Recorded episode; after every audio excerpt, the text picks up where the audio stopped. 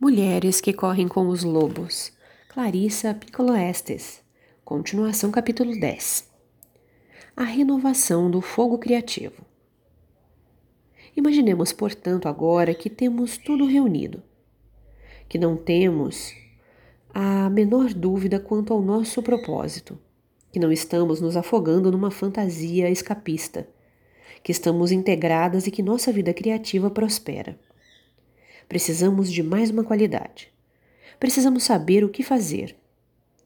Não se perdermos nosso foco de atenção, mas quando o perdermos, ou seja, quando estivermos temporariamente desgastadas. O que? Depois de todo esse esforço, ainda poderíamos perder nosso rumo? Poderíamos sim, mas ele fica perdido apenas por um tempo limitado, pois é a ordem natural das coisas. Felizmente, os camponeses da Europa Oriental já resolveram tudo isso para nós. Eles têm um conto de fadas maravilhoso intitulado Os Três Cabelos de Ouro. Esta é uma história que os contadores vêm transmitindo às pessoas há centenas, talvez milhares de anos, pois ela representa um arquétipo. É essa a natureza dos arquétipos. Eles deixam uma comprovação. Eles se entretecem nas histórias, nos sonhos e nas ideias dos mortais. Ali eles se tornam um tema universal, um conjunto de instruções. Residindo, não se sabe onde, mas atravessando o tempo e o espaço para iluminar cada nova geração. Há um ditado que diz que as histórias têm asas. Elas conseguem atravessar voando montes, cárpatos para ir se abrigar nos urais. Elas dão então um salto até as sierras e seguem seu espinhaço até pular para as montanhas rochosas, e assim por diante. Esta versão de Os Três Cabelos de Ouro é romena. Existem também versões teutônicas e celtas.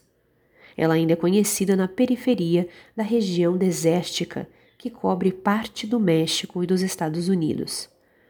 É uma história que trata da recuperação do rumo perdido. O rumo é composto de sentir, ouvir e seguir a orientação da voz da alma. Muitas mulheres conseguem ter uma perfeita noção de rumo, mas quando perdem contato com ela, ficam dispersas como um colchão de penas aberto que se espalhou por todo o campo. É importante ter um repositório para tudo que sentimos e ouvimos da natureza selvagem. Para algumas mulheres, é o seu diário onde elas deixam registrada cada pena que passa voando. Para outras, é sua arte criadora. Elas dançam a natureza selvagem, elas a pintam, elas a transformam num enredo. Você se lembra da Baba Yaga? Ela tem um grande caldeirão. Ela viaja pelos céus num caldeirão que na realidade é um pilão com sua mão. Em outras palavras, ela tem um repositório no qual guarda as coisas. Ela tem um modo de pensar, um meio de se locomover de um local para o outro que é contido. É, os repositórios são a solução para o problema de toda perda de energia. Isso e mais alguma coisa. Vejamos.